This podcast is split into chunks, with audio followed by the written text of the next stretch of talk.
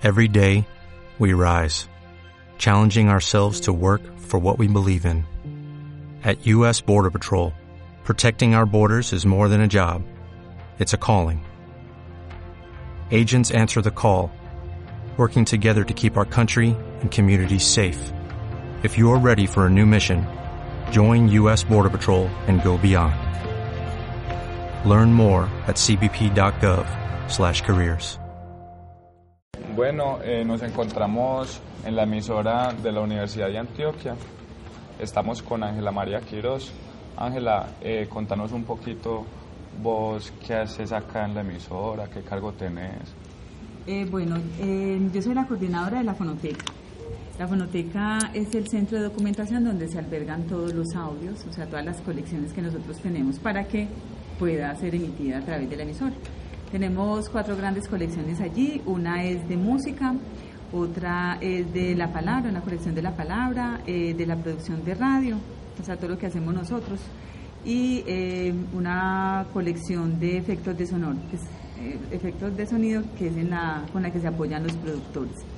Eh, yo me encargo de hacer toda la gestión de la documentación sonora, del préstamo, de las asesorías, que el material que llegue a la emisora pueda sonar las 24 horas, o sea que estamos constantemente alimentando eh, lo que es la programación.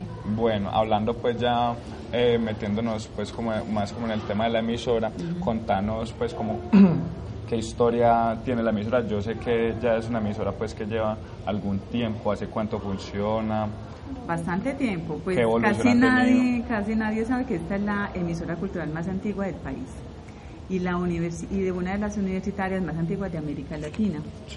Fue creada en 1933 como un experimento de dos profesores gomosos, dos ingenieros, que con unos estudiantes empezaron a cacharrear con un transmisorcito una cosita y resulta que eso que, que para ellos era un experimento lo empezaron a escuchar incluso en otros departamentos. Ujú. Fue una cosa ahí de experimentación nada más. Eh, al ver que sonaba, que ¿Eso fue- tenía eso- eso fue en hace cuánto? 1933, hace casi 81 años. Entonces, Es- ¿cuántas emisoras habían en ese tiempo? no, pues imagínate, esta es de, la, de, de radio universitaria, la primera. Nadie había hecho nada de ¿Y eso. con qué temas empezaron? Entonces era muy poquito, pues ellos empezaban a hablar de, de la programación de la misma universidad, Ya. nada más. Ya luego con el tiempo, al ver que la estaban escuchando en otras partes, en la universidad, el rector de esa época dijo, ah, no, esto como que está, eso ya no va a ser un experimento. Entonces le empezaron a, a prestar atención, Mm. ya consiguieron dinero y ya dejó de ser un experimento, ya entonces compraron los, los equipos eh, necesarios en esa época para que pudieran tener una emisión, por lo menos ya no dos horitas, sino que ya eran cinco horas, de cinco horas ya con el tiempo eso fue evolucionando y ya eran 12 horas, ya con el tiempo de ser 12 horas y se convirtió en 24, ya con el tiempo y se empezó a convertir en la voz de la universidad, así es como la, la llaman. Eso fue en 1933. En 1990 eh, crearon la 101.9 FM, o sea que ya teníamos dos frecuencias. Hasta 1990, eh, ¿qué contenidos tenía ya la emisora? Bueno, el- la emisora de la AM, así como nació, siempre ha sido la voz de la universidad. O sea, mucho, mucha programación es la divulgación de lo que hacen en Ciudad Universitaria. ¿De qué? Por de los encuentros académicos, de, de, las, de las conferencias, sobre todo los encuentros académicos, todo lo que hay allá relacionado con la academia, con invitados internacionales, nacionales, ¿de qué índole? Político, científico, eh, artístico. A- acá a la universidad en la década, por ejemplo, de los 70 trajeron una gran cantidad de, escritores de talla mundial, Benedetti, estuvo, estuvo Pablo Neruda, en el plan Info, esos grandes escritores la universidad los invitaba a hacer sus encuentros académicos con, con la comunidad universitaria y en general, y la emisora lo emitía en directo y lo grababa, que eso es lo que tenemos en la fonoteca. Eh, la emisora cambió mucho, pues imagín- eh, yo les contaba que al comienzo fue una, ¿cierto? Mm, Sí. 1410. En 1990 se creó la otra, 101.9 FM, ya la frecuencia modulada, la otra amplitud modulada. La programación totalmente diferente, entonces ya se empezó a casi que abarcar a todos los públicos. El AM dejó de ser tan musical y se modificó la programación de tal manera que casi todos los programas fueran en vivo y en directo con la interacción directa con la comunidad, todo tipo de público. Y el FM, y al FM se le pasó casi que toda esa programación que teníamos en el AM, o sea, que ya la música clásica, la música colombiana, las bandas sonoras, la música del mundo, las nuevas tendencias, toda sonara ya en, en la de 101.9 FM y el AM quedó solo con algunos espacios de música musicales. Entonces ya, ya cambió por completo. Quien solo quiera, a quien no le gusta la música, sino los programas de contenido, escucha el AM. Y hay todo tipo de contenidos para todo tipo de públicos y tiene muchísimos seguidores. Y es una emisora que educa y que forma en muchas temáticas. Y el FM es más para acompañarlo a uno porque es muy musical. Y en el 2005, hablando pues de la evolución y la transformación de la emisora, en el 2005 eh, la universidad se dio la tarea de hacer algo muy interesante, que era no solamente coger Medellín y el Valle de Aburrá, sino irse para las subregiones del departamento de Antioquia.